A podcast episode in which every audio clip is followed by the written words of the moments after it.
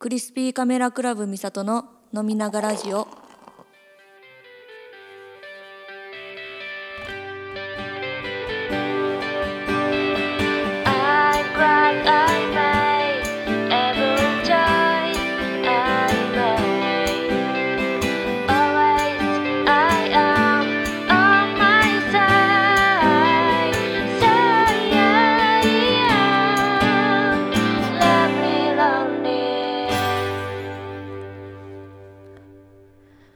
こんばんは。クリスピーカメラクラブのミサトです。ステージの上ではうまく話せないそんなボーカリストらしからぬ私が大好きなビール片手に自分の好きなものや考えていることなど話してみようではないかというそういう番組でございます。こんばんは。ミサトです。もう早速第2回目ということなんですけれどももうかなりね楽しくなっちゃってまして飛ばしすぎないようにしたいとは思っております。ハマったことがあると最初に飛ばしすぎるっていう多分そういうのあるあるだと思うんですけどあるのでこれはねコンスタントにやっていきたいと思っているので飛ばしすぎないように気をつけたいと思います。今日も聞きに来てくれている皆さんありがとうございます。そう。まずは今日のビールですよね。そうですそうです。今日はですねちょっといいビール続きすぎてまずいなと思ってるんですけど今日は軽井沢高原ビールというやつです。いいやつやな。ホワイトエール。あのー、私ビールすごいやっぱ興味あるんでなんかビール検定の本とか買っちゃったりして謎にビールの勉強してるんですよ。であのホワイトエールっていうのはですね普通ビールってあの大麦麦芽から作られてるんですけどホワイトエールは小麦麦芽の量もすごく入ってるっていうビールらしいんですよ。でそれがねかなりフルーティーな香りを出しているというちょっとまだまだね勉強不足なんでそれぐらいのことしか言えないんですけどでも軽井沢高原ビール爽やかでめちゃめちゃ美味しいです。はい。そのビールの豆知識興味ないかもしれないですけど。今日はねちょっと BGM 入れたりとかあとエンディングも変えてみたんですよ。新しい曲を。また作りましてそれにも注目していただけたら嬉しいです。はい。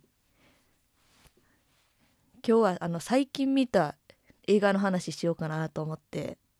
最近私今めちゃめちゃ流行ってるインド映画の RRR を見たんですけど映画館で。あれ結構なんか長いことやってるけどまだまだやっぱすごい人が見に来てましたね。人数。結構デカめの映画館でももう満席ぐらいでした。水曜日で。映画安い日だったんで。それもあるかと思うんですけど。いやこれがねあのそんな有名な映画だとは全然知らなかったんですけど去年の末かなに私あの三浦淳めっちゃ好きなんですよ。三浦淳さん。三浦淳さんの YouTube があって年に2回ぐらいしか更新されない YouTube チャンネルなんですけどそれが毎年ね年末に第何回三浦淳賞みたいな今年気に入ったものとかを紹介するっていうのがあるんですけど三浦淳さんがね去年の末に紹介されてたのがこの映画のね「RRR」だったんですよ。でまあそこから気になりまして絶対面白いやんと思って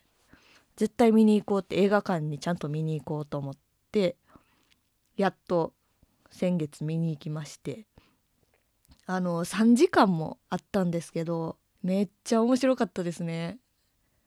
インド映画さすがって感じで3時間何て言うんですかいい意味でもうメリハリがないというかずっともう120%ぐらいの画力というか力で視聴者に何ですか こびりつかせる映像みたいな感じで休む暇がなくてだからもう3時間結構あっという間というかいっつも3時間ある映画ってもう見れないんですよもう。長いなと思う瞬間があるから絶対。だから2回に分けて見ちゃったりとかするんですけど部屋だったら。RRR は本当にめちゃめちゃもう最後までノンストップで気抜く暇もない映画でしたね。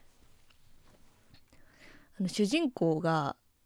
ビームさんって人とラーマさんっていう人であの2人の友情物語的な感じなんですよ。簡単に言うとね。なんか最初はどっちがどっちがマジで見分けがつかなくてしばらくどっちの話をしてんのかがちょっとめちゃめちゃになっちゃうんですよ。でだんだんそのビームさんとラーマさんの特徴を捉え出して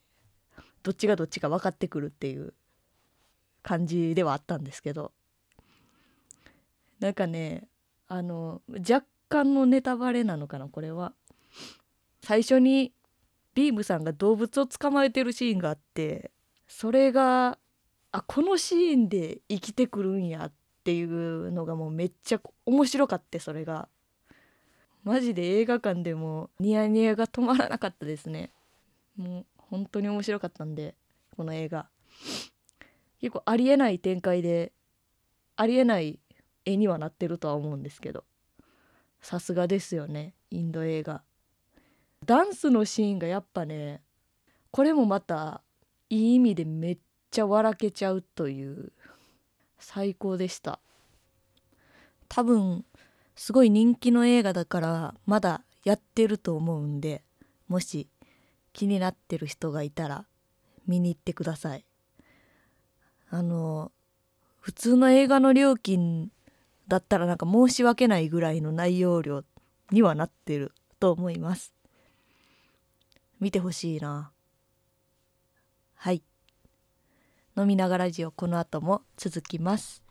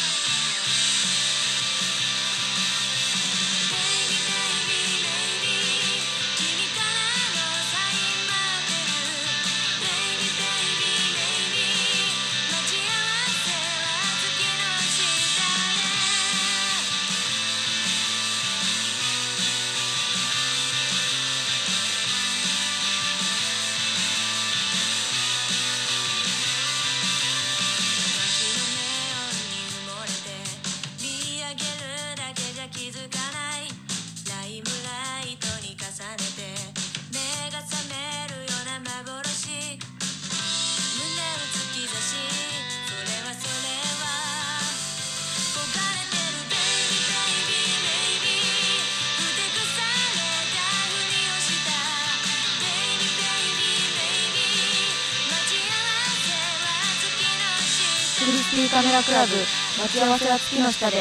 配信中。はい。クリスピーカメラクラブのみさとです。飲みながらジオ後半も続きます。ではここで今日の一曲。草野正宗さんの「ドッグ大陸万有記」ヘビーリスナーなんですけれども。割と最近ジュニマリ特集やってましてその中で私の好きな「京都」っていう曲が流れてたんですね。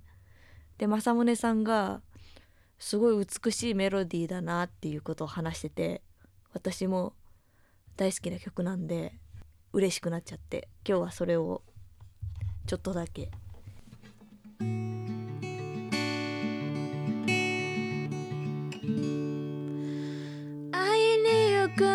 汽車に乗った。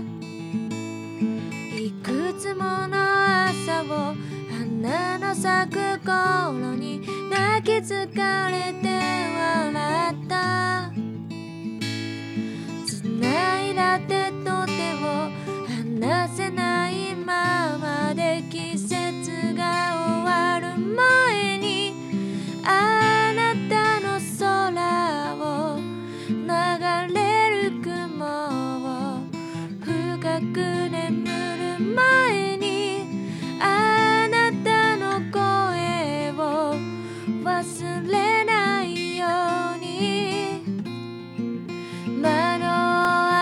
たらほら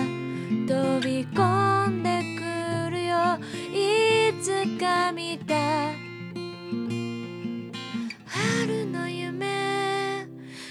雨上がり胸を染めて。いくつもの朝を花の咲く頃に鴨川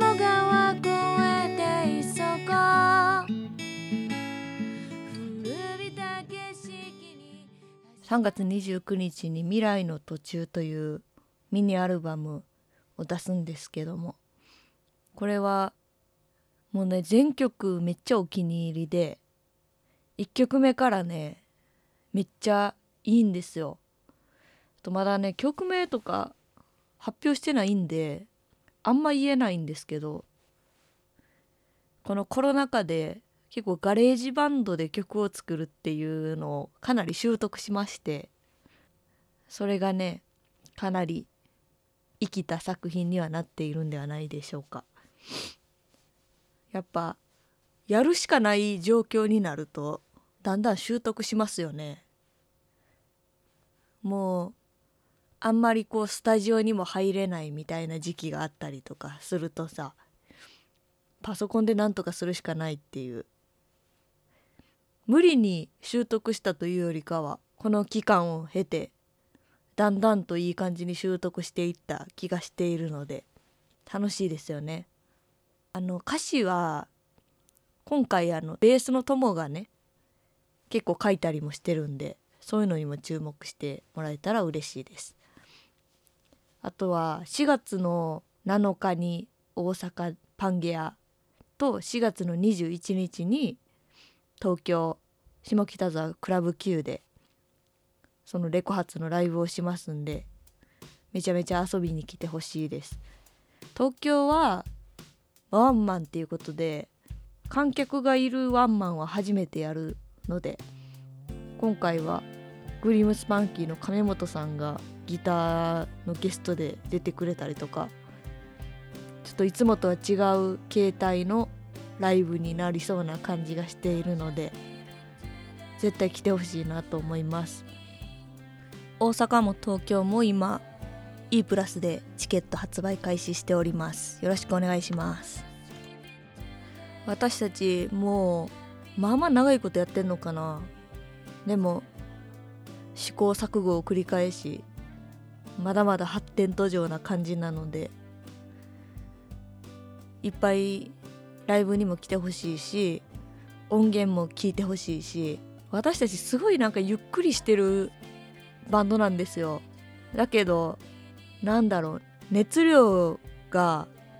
変わらないというかずっと楽しんで